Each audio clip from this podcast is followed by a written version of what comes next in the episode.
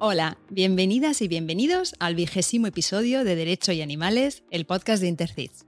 Soy Lucia Arana y os doy las gracias por seguir acompañándonos en este viaje en el que cada vez somos más. 20 episodios ya. 20 testimonios de profesionales que han compartido con nosotras sus experiencias e inquietudes con una enorme generosidad. Desde aquí, de nuevo, mi más sincero agradecimiento. Y hoy, como no podía ser de otra manera, tenemos una invitada y un tema interesantísimos. Un proyecto novedoso de esos que marcan la diferencia real para los animales y para las personas. Irene Torres Márquez, abogada. Bienvenida y muchísimas gracias Irene por dedicarnos este rato. Muchísimas gracias a ti, Lucía, y a todo el equipo de Intercits. Es un placer para mí estar aquí hoy contigo y nada, muchísimas gracias por invitarme a participar y enhorabuena por esta iniciativa tan, tan necesaria.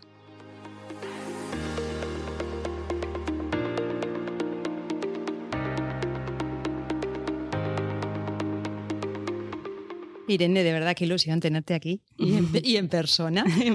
somos unas afortunadas. bueno, eres, como decíamos al inicio, abogada especializada en derecho animal y máster en formación del profesorado. Trabajas como asesora jurídica de la Fundación Franz Weber y también de la ONG francesa Ruban Dubois. A ver si lo he pronunciado bien, luego me dices. Eres además la coordinadora del recién creado IPA, Instituto de Políticas Públicas de Protección Animal, al que le vamos a dedicar el episodio y pondremos los enlaces a todas estas organizaciones en las notas del programa. Has sido organizadora y también ponente en congresos y formaciones sobre derecho animal, Eres autora de artículos sobre temas relacionados con la protección de los animales en el ámbito legal y eres también miembro de Intercits. Creo además, luego nos cuentas un poquito más, pero has sido desde luego voluntaria en algunas protectoras y también casa de acogida, algo que me gustará mucho que nos expliques. Bueno, Irene, no vamos a poder evitar empezar con el tema del año, que es cómo estás viviendo la pandemia y qué valoración haces de esta situación. Pues le estoy intentando llevar lo mejor posible, ¿no? Sin, sin obsesionarme con el tema, eh, trabajando como siempre por los animales y si cabe todavía un poquito más. Y bueno, viviendo el día a día, la verdad. Eh, yo además ya he pasado el virus este verano, por suerte, pues los síntomas no, no, fueron graves, entonces espero tener ahora unos meses de tregua y sobre todo preocupada por la familia, pero bueno, intentando llevarlo lo mejor que puedo y con, y con optimismo. Y bueno, hacer una valoración de la pandemia es, complicado, pero yo diría que, que, el ser humano es egoísta por naturaleza, ¿no? Ahora lo estamos viendo más que nunca parece que lo queremos todo, cuanto más tenemos, más queremos todavía. Y está claro que, bueno, que el uso abusivo de los recursos naturales que estamos haciendo pues está teniendo sus consecuencias, ¿no?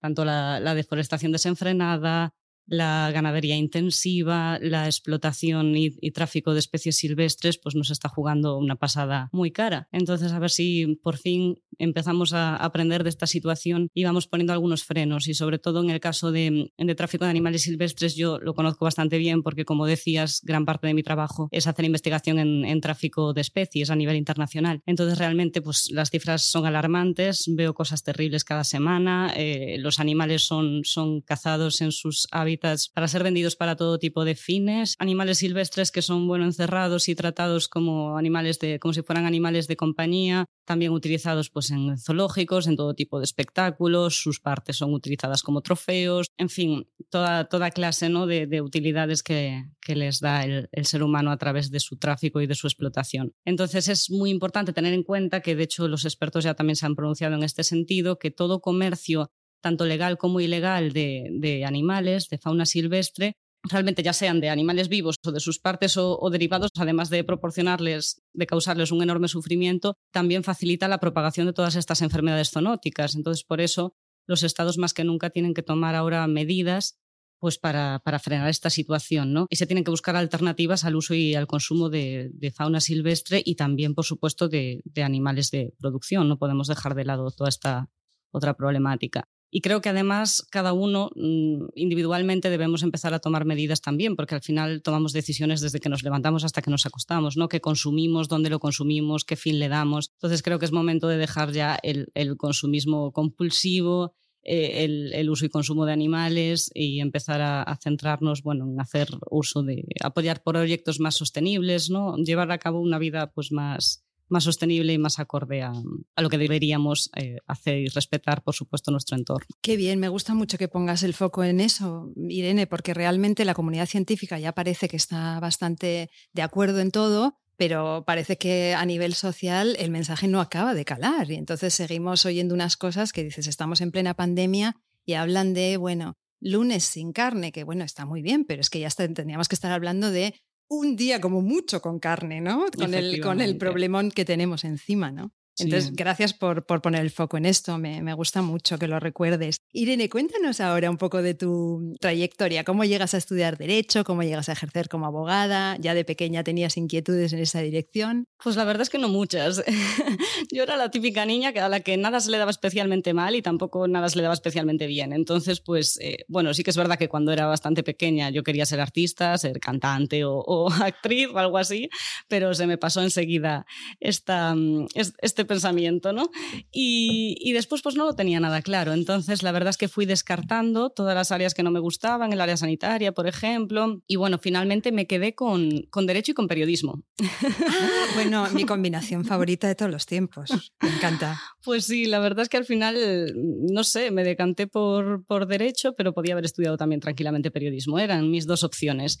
Y, bueno, la carrera me encantó, o sea, la carrera me encantó, mm, es decir, que no me supuso grandes dificultades, pero es cierto que después el ejercicio de la abogacía pues no me gustó tanto, no acababa de encontrar mi camino y, bueno, fue cuando empecé a, colaborar con la protectora de animales de mi ciudad, de Lugo, que ahí descubrí como un mundo nuevo, ¿no? Y finalmente, pues, pues eso me hizo también abrir los ojos, darme cuenta de la realidad, ver cómo podía ayudar yo desde, mi, bueno, desde mis conocimientos. Entonces me vine a Barcelona, me especialicé en Derecho Animal mm, y después pues estuve colaborando con varias asociaciones hasta que tuve la suerte de, de poder trabajar en la, en la entidad de Human de Bois en Franz Weber. Qué bien lo pronuncias tú. ¡Qué maravilla! ¡Qué remedio!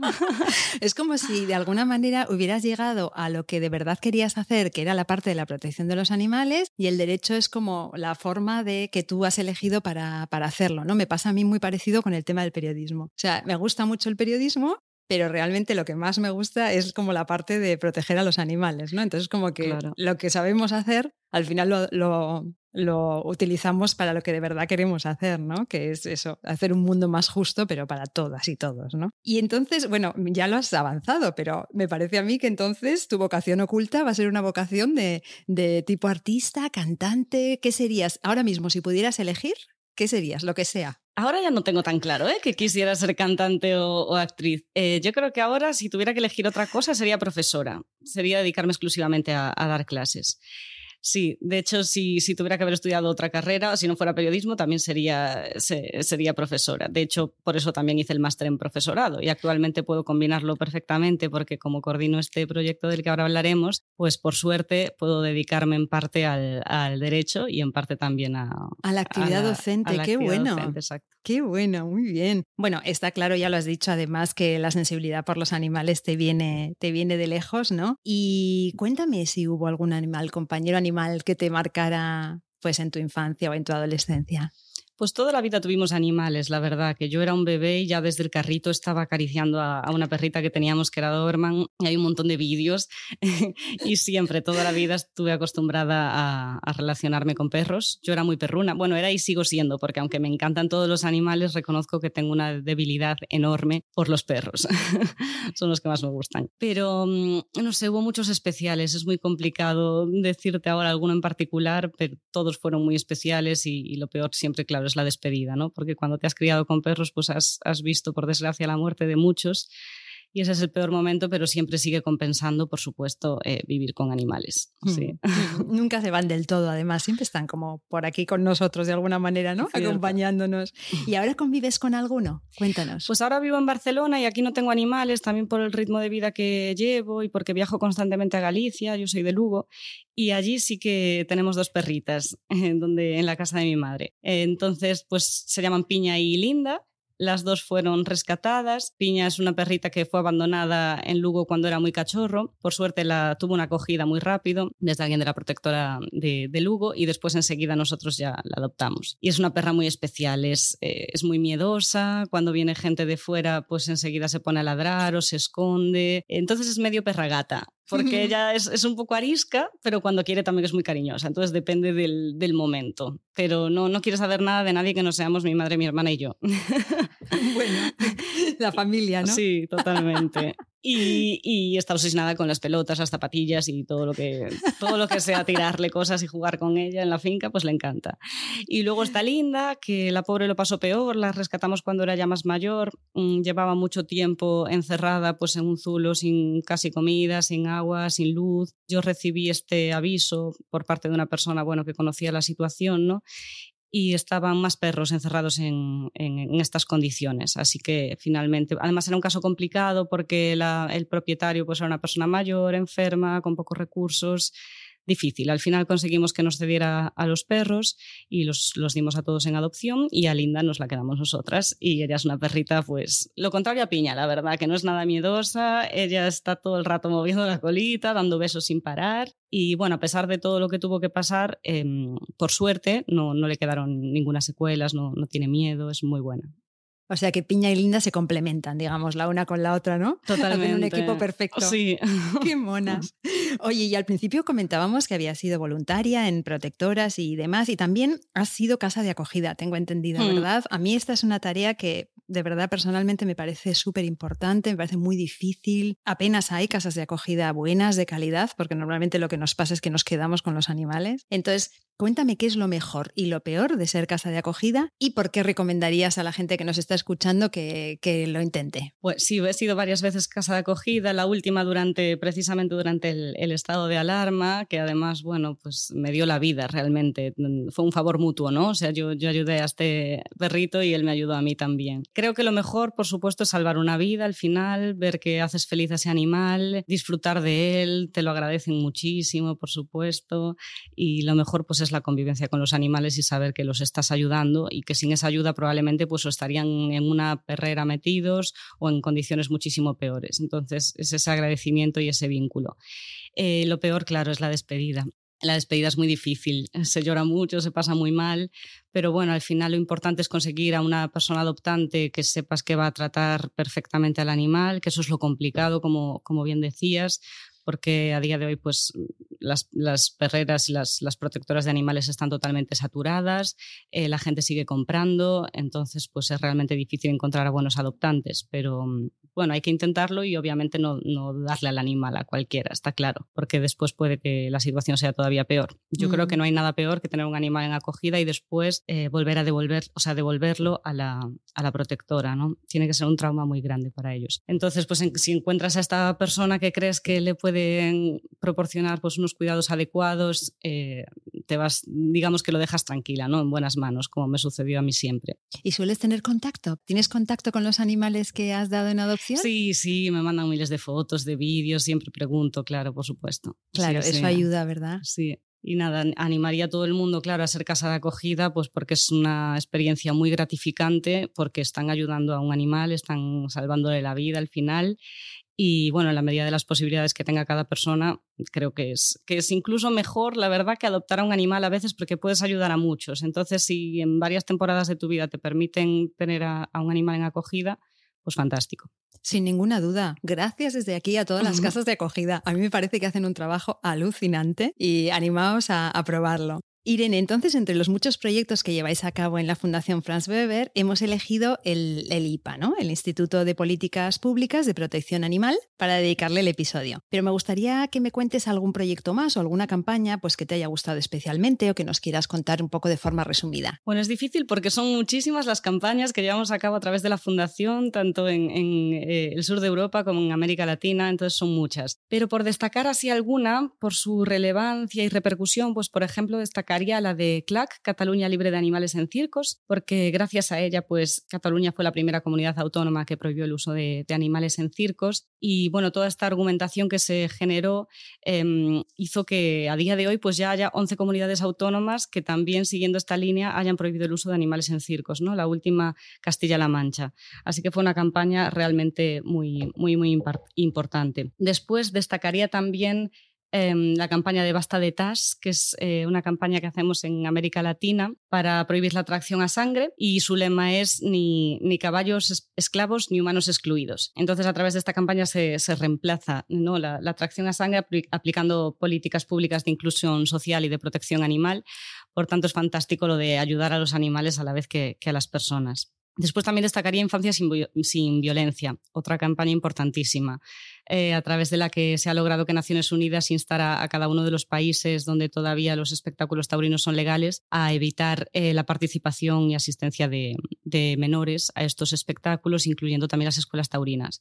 Entonces, otra campaña muy importante y esperemos que también España en breve cumpla con esta recomendación. Y bueno, muchas más, ¿no? También ZO21, una campaña para la reconversión de los parques zoológicos tal y como los conocemos hoy en día y adaptarlos a la, a la ciencia y a la ética actual. Eh, son muchísimas, la verdad, pero sí, por destacar algunas, pues tal vez estas. Sí, y por comer animales, la última, la de la pandemia, que ha sido una maravilla. Efectivamente, sí, otra gran campaña. Sí. que yo también la he seguido con mucho interés porque la verdad es que ha estado muy apropiada y muy en el momento adecuado, hmm. ¿no? Con estas entrevistas y eh, todos esos eh, informes científicos y todas esas cosas que, que sacasteis, ¿no? Sí, totalmente. La verdad que estuvo súper bien.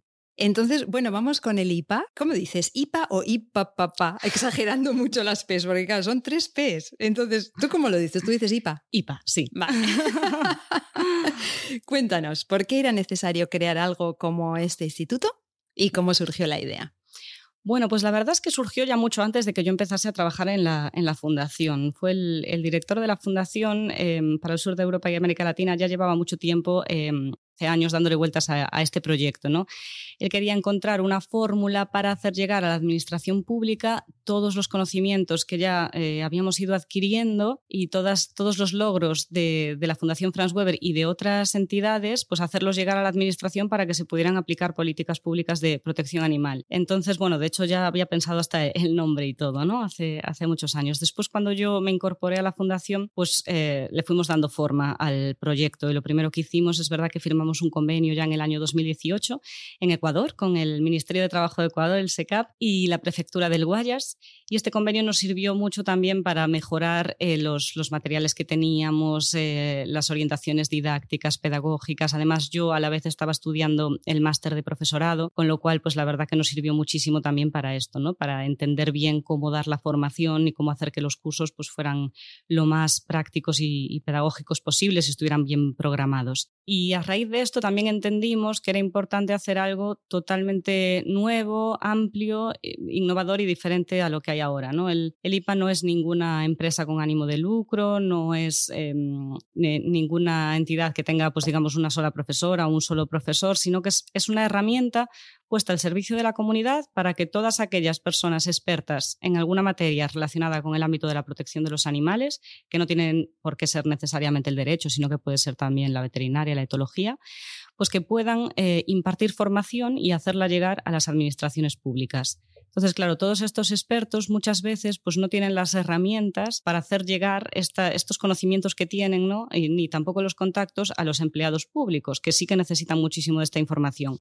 Y precisamente lo que nosotros hacemos es ser puentes, ser intermediario y proporcionarles a los docentes pues, una plataforma de e-learning donde puedan subir sus contenidos, les ayudamos a subir los contenidos, les ayudamos también a mejorar estos cursos ¿no? a través de, pues, de, instrucciones pedagógicas, metodológicas y luego, sobre todo, promocionamos estos cursos de forma que puedan llegar a, la mayor cantidad de empleados públicos posibles. Entonces, por eso creemos que realmente el IPA es, algo totalmente innovador y, y necesario. ¿no? Claro, es el punto de encuentro entre el docente, que es el que tiene el conocimiento de muchísimo tiempo, incluso pues de eso, de asociaciones, ¿no? Gente que lleva muchos años protegiendo a los animales y las administraciones públicas que necesitan esto, pero ni siquiera lo saben en algunos casos, ¿no? No son ni conscientes de que, de que les hace falta. Efectivamente, por eso también les hacemos llegar toda esta información, pues para que sepan que tienen todos esos cursos disponibles para ellos. Claro. Y entonces, eh, tenemos entonces la parte de los alumnos, ¿no? Entonces decimos, ¿a quién va dirigida la información? O sea, estamos diciendo que serían las personas que trabajan en, puestos de administraciones públicas y demás. ¿Es exclusivo para ellos?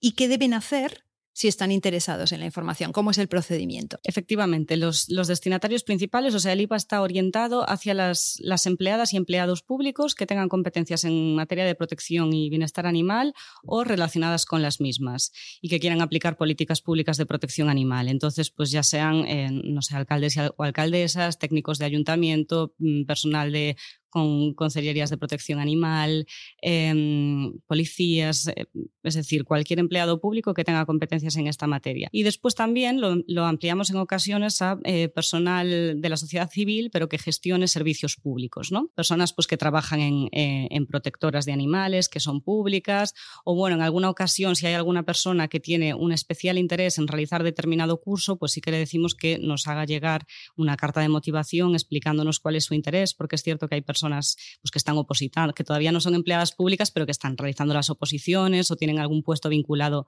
con la administración y tampoco eh, queremos excluir a estas personas. Pero el IPA está eh, focalizado mm, totalmente hacia las empleadas y empleados públicos. Y las personas pues, que quieran eh, formarse en el IPA simplemente tienen que entrar en nuestra página web en el apartado de nuestros cursos verán todas nuestras formaciones. Hay algunos que ya están disponibles en los que pueden matricularse eh, y que incluso son gratuitos, como el de convivencia responsable en tiempos de coronavirus.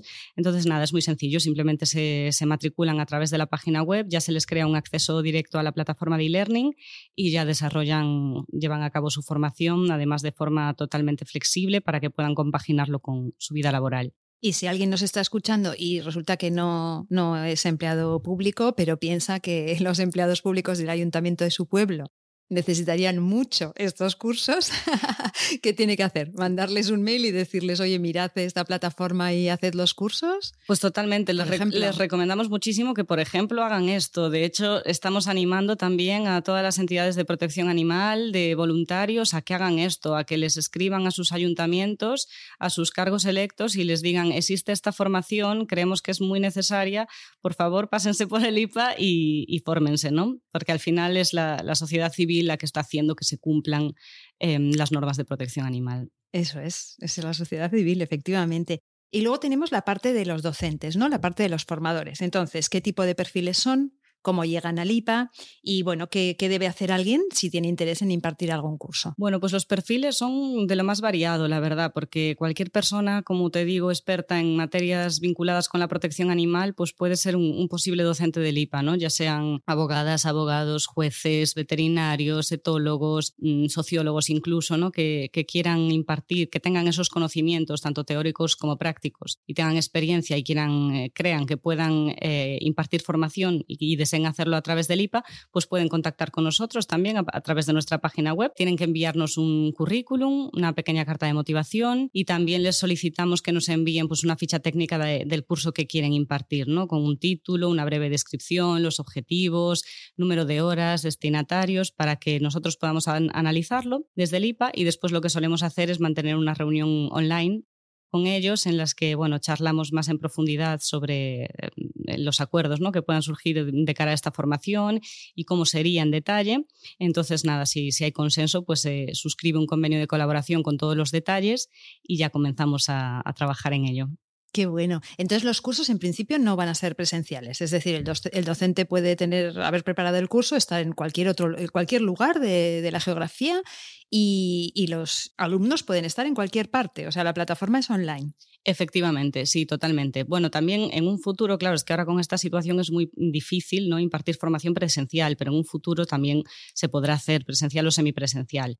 Pero bueno, yo creo que dada la situación actual, pues lo más necesario y, urgente es, hacer muchísima formación online, ¿no? Además, ahora que bueno, que tenemos también bastante tiempo, algunas personas desgraciadamente tienen mucho tiempo y, creemos que es muy necesaria la formación online. Entonces, sí, se puede hacer desde cualquier parte. De hecho, nosotros hemos adaptado el curso de convivencia responsable a Latinoamérica y tenemos muchísimos inscritos allí, o sea, como casi 500 en el curso de convivencia responsable.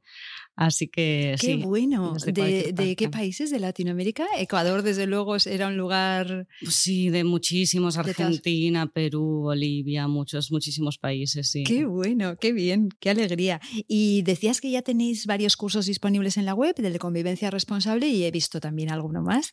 Eh, cuéntanos cómo, cómo está siendo la acogida de los cursos que tenéis de, de los otros. ¿Había uno de verdad de perros potencialmente peligrosos? Sí, exacto. La verdad es que durante el, el estado de alarma nos centramos mucho en el curso de convivencia responsable que ya teníamos desarrollado, lo que pasa que lo tuvimos que adaptar a velocidad de vértigo a, los tiempos de coronavirus, ¿no? Por eso lo denominamos así.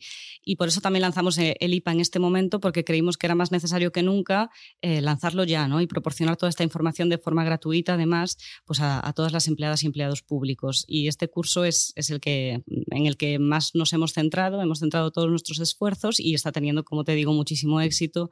Nos han escrito personas pues, de, de todas partes felicitándonos y, y, agradeciéndonos mucho esta formación, así que estamos súper contentos con la acogida, la verdad es que sí. Eh, ya empezamos a tener más cursos disponibles también, tenemos un curso de colonias felinas 3.0 que lo imparte la entidad Llobregats, que fueron además quienes reinventaron este concepto ¿no? de 3.0 y es un curso muy interesante, también es gratuito, así que invito a quienes, eh, a, a, los empleados públicos que deseen realizarlo también, pues inscribirse en este curso, porque va más allá del simple hecho de conocer eh, qué es un gato feral, qué es una colonia felina, cómo aplicar un protocolo CERNO, que también es súper importante, pero da un paso más con el, el 3.0, digamos, que es para um, poder visibilizar y dignificar estas colonias felinas y hacer de las ciudades pues que sean amigables con estas colonias, ¿no? Y que todos sus ciudadanos y ciudadanas pues estén orgullosos de las colonias felinas y las vean como algo totalmente positivo, como algo innovador. Entonces, bueno, creemos que es un curso muy, muy interesante con algunas ideas que, que esperamos que se apliquen en muchos ayuntamientos y agradecemos muchísimo a, a Llobregats pues esta colaboración.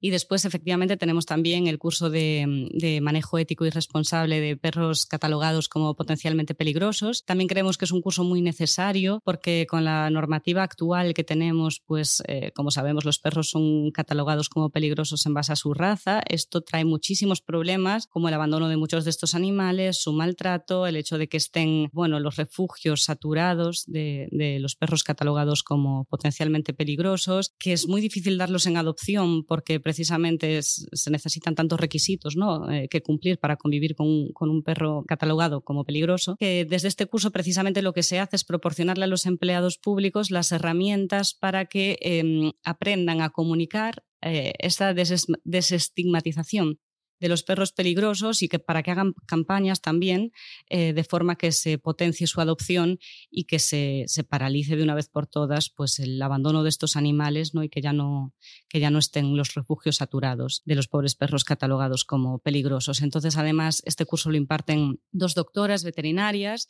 que tienen muchísimo conocimiento en la materia y que nos explican por qué esta normativa mm, no es adecuada desde el punto de vista eh, científico veterinario y que además es que tampoco ha dado ningún ningún resultado, es decir, no es que haya menos agresiones actualmente eh, ni menos casos de mordeduras de, perros, también nos explican las normas que, que, existen en otros países y otras campañas que se están aplicando y, y bueno, aquellas que son exitosas para poder replicar. Así que es un curso también muy, muy, muy interesante que ya tenemos disponible.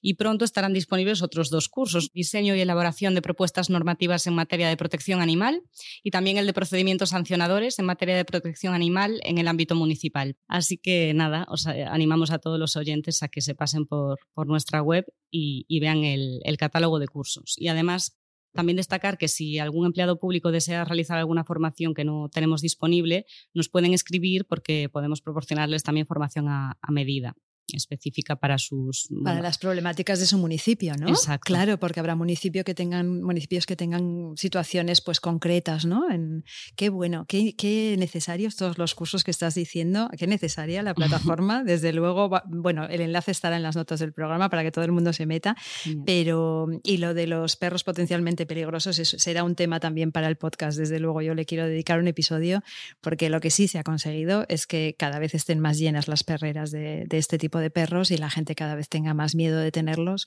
cuando realmente como raza, la gente que sabe de perros sabe que son perros que, que son estupendos, ¿no? Como raza. Y hay razas que están súper de moda y que las ves eh, a, cientos por la ciudad y son perros mucho más complicados de tener y de manejar, ¿no? Entonces se ha conseguido un poco lo contrario de lo que, de lo que se quería conseguir, ¿no? Totalmente. Yo, como te digo, me crié con una Doberman y era la perra más buena del mundo y que más nos protegía, así que no, no tiene nada que ver, ¿no?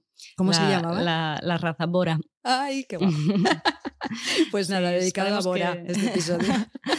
Esperamos que pronto también pues, se modifiquen ¿no? las normas eh, vigentes en materia de perros potencialmente peligrosos porque bueno, no tienen ningún tipo de sentido. Ninguna. Irene, a pesar de, de tu juventud, ya llevas unos cuantos años en primera línea de la protección animal. Entonces te quería preguntar una cosa que a mí me preocupa y que es cómo haces para que no te atrape el desánimo y para seguir haciendo un activismo sostenible. Yo hace poco estaba preparando un capítulo del podcast y me tocó ver un vídeo. Yo hace tiempo que no veo según qué cosas. Y no sabes qué lloré, o sea, pasé muy mala tarde, se me quedó, me quedé muy mal. Entonces, me gustaría saber, me gustaría que nos des algún consejo para los que están ahí en primera línea como tú, para mantenernos fuertes y para no perder la esperanza ante todas estas cosas que nos toca ver, ¿no? Pues no es nada fácil, desde luego, pero yo creo que cada uno tiene que encontrar también dentro de sus habilidades y sus conocimientos qué es lo mejor que puede hacer para defender a los animales. En mi caso, por ejemplo, empecé siendo voluntaria de la protectora de Lugo y, bueno, lo pasé terriblemente mal, ¿no? Yo he visto de todo, he visto peleas, eh, sacrificios de, bueno, no sacrificios directamente de animales, pero en aquella época todavía estaban permitidos los sacrificios, con lo cual a veces pues sabías perfectamente que animales no iban a durar allí y, y cuáles sí, ¿no? He visto situaciones muy trágicas y realmente yo me iba cada día a casa llorando muchísimo. Em, hubo un momento también en el que estaba vinculada con tantas asociaciones y me llegaban tantos casos que, era incapaz, ¿no? Me cogía mi coche, me iba a distintos ayuntamientos, intentaba hablar con alcaldes, con alcaldesas, eh, ayudaba a las entidades a poner denuncias, pero bueno, al final me di cuenta que aquello no era tanto para mí porque me vinculaba demasiado con cada caso y, no era capaz de, pensar de forma más racional, ¿no? Me dejaba llevar mucho, pues yo soy muy impulsiva, entonces por los sentimientos y por las emociones y realmente creo que yo no soy buena eh, haciendo rescate de animales. Sí que sigo colaborando con muchas eh, asociaciones, pero no de la misma forma que antes porque llegó un momento en el que colapsé. Entonces, por suerte, pues yo sí que tuve la oportunidad de, habiendo estudiado Derecho y después encima el, el máster de profesorado, poder dedicarme a esto. Pero que creo que cada persona tiene que encontrar, pues ya sea desde su ámbito de estudios, ¿no? desde lo que le gusta, lo que le motiva, la mejor forma para ayudar sin venirse abajo. Y después creo que es también muy importante permitirnos momentos para nosotros mismos, para poder disfrutar, evadirnos. Em, hay gente que se ha quedado totalmente sin vida por ayudar a los animales y claro, yo entiendo que es muy difícil, sobre todo cuando te llegan muchos casos particulares, ¿no? Pero creo que tenemos que permitirnos esa desconexión y esos momentos también de diversión, porque si no llega un momento en el que es frustrante porque solamente ves la parte mala del mundo. De hecho, yo mm, también, gran parte de mi trabajo, como te digo, por ejemplo, vinculado a la investigación en tráfico de especies, eh, tengo que ver cosas terribles cada día. Claro, a veces pues, te afecta más, otras menos, a veces te llega también algún caso mm, terrible, ¿no? Y tenemos que ir eh, equilibrando siempre la para, para no venirnos abajo. Entonces, no hay que obsesionarse y hay que intentar ayudar porque al final los animales también nos necesitan fuertes para que seamos creativos, para que tengamos ideas, para que eh, tengamos ilusión porque si no, pues es imposible ayudarlos. Me ha gustado la parte que dices que cada uno haga lo que, digamos, le sale más natural y sin forzar demasiado, como lo que más fluye, ¿no? Con uno, ¿no? Y sin forzarse demasiado y sin llevarse a los límites, que es cuando llegamos a ese, a ese activismo que acaba con un, con, con un burnout, ¿no? Que al final acabas quemado y entonces no ayudas a nadie, ni a los animales y desde luego tampoco a ti mismo ni, a, ni al movimiento, ¿no? Entonces, bueno, esta pregunta también os la hago siempre a todas. Has vivido la evolución de la protección animal en los últimos años en nuestro país y además lo has vivido a través de campañas muy importantes que vosotros mismos habéis protagonizado, con lo cual tienes un conocimiento importante. ¿Eres optimista? ¿Cómo ves el futuro? Sí, por supuesto, soy muy optimista y además es que yo ya he visto el cambio desde, desde hace, no sé, alrededor de siete años o así que empecé a colaborar con la protectora, por ejemplo, ha habido muchísimos cambios. Entonces sí que soy muy optimista, eh, se están reformando muchísimas normas de protección animal eh, yo creo que estamos avanzando relativamente rápido. Lo que pasa es que vemos situaciones tan injustas y tan crueles que queremos que de la noche a la mañana todo cambie, pero desgraciadamente no va a poder ser así. Todo tiene que ser paso a paso, tenemos que seguir esforzándonos, pero sí que las cosas están cambiando muchísimo, las normas están cambiando, la mentalidad de la gente también. Antes denunciabas un caso pues de a lo mejor de un perro encadenado y, prácticamente te miraban, ¿no? Como, como diciendo, pero ¿qué, ¿qué, estás diciendo si esto está totalmente permitido? A día de hoy, pues aunque no estemos, aunque no se esté actuando como se debería en muchas ocasiones, pero sí que es cierto que cada vez hay mayor comprensión y, y la ciudadanía cada vez está más sensibilizada también. Entonces creo que hay que hacer un esfuerzo muy grande también por seguir eh, manteniendo esta labor pedagógica, ¿no? de explicarle a, a nuestros vecinos, vecinas, amigos, familiares qué es lo que pasa, que sepan la verdad. Porque yo creo que muchas veces eh, las personas que no están tan vinculadas al ámbito de la protección animal no son conscientes de lo que pasa. O sea, una persona que se compra un perro yo creo que no es consciente, nunca ha ido a una protectora, no es consciente de cómo es la situación, de, de en, en, qué condiciones están los animales en los criaderos. Una persona que, que come carne compulsivamente no sé hasta qué punto es consciente tampoco de la realidad o no quiere saberlo a veces. Entonces sí que, o, que van a espectáculos con animales, ¿no? Creo que es muy importante seguir manteniendo esa labor eh, pedagógica con nuestro entorno. Totalmente de acuerdo. Pedagogía, pedagogía y pedagogía. Yo lo veo igual, vamos. Entonces, Irene, para ir ya cerrando, la última pregunta que también os hago a todas las invitadas es por qué, según la abogada Irene Torres, debemos defender a los animales. Bueno, pues yo creo que por primero por humanidad, ¿no? Tanto presumimos de, de, ser aquí los más importantes del planeta, los seres racionales, pues precisamente como seres racionales sabemos que los animales sufren y, y sienten. Entonces, solo por eso ya tenemos que protegerlos y defenderlos. Es una obligación moral, ¿no? Eh, ellos no tienen, desde luego, la, crueldad que tiene el ser humano, jamás nos harían el mismo daño que nosotros les hacemos a ellos y, no tienen ni voz ni voto para poder defenderse. Tú a un animal le puedes hacer lo que quieras, eh, dependen 100% del ser humano. Si los encierras, si los, eh, bueno, si los maltratas, ellos no tienen forma de escapar, ¿no? Entonces, creo que, que sí que nuestra obligación como seres racionales eh, es defenderlos y protegerlos.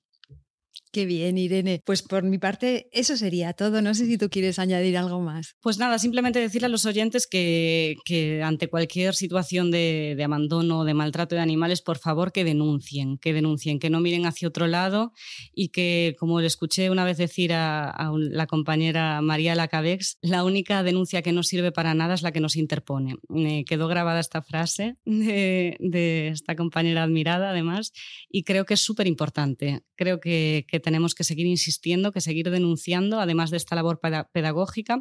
Así que nada, animo a, a, todos los oyentes a que por favor no miren hacia otro lado cuando vean que un animal está sufriendo porque nos necesitan. Muchísimas gracias Irene por ese mensaje, muchísimas gracias por este ratito. La verdad es que ha sido estupendo hablar contigo, me ha encantado. Gracias por la labor incansable que realizáis y hasta muy pronto. Un abrazo fuerte. Muchísimas gracias a ti. Para mí fue un placer también estar aquí. Gracias.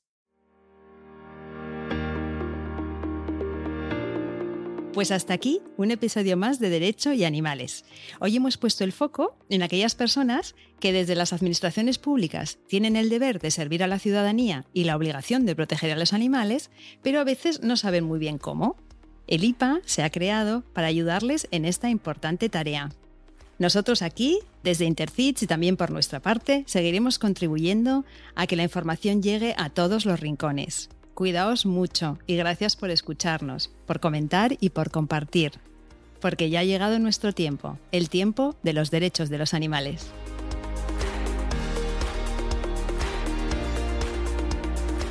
Nación Podcast te agradece haber elegido este podcast.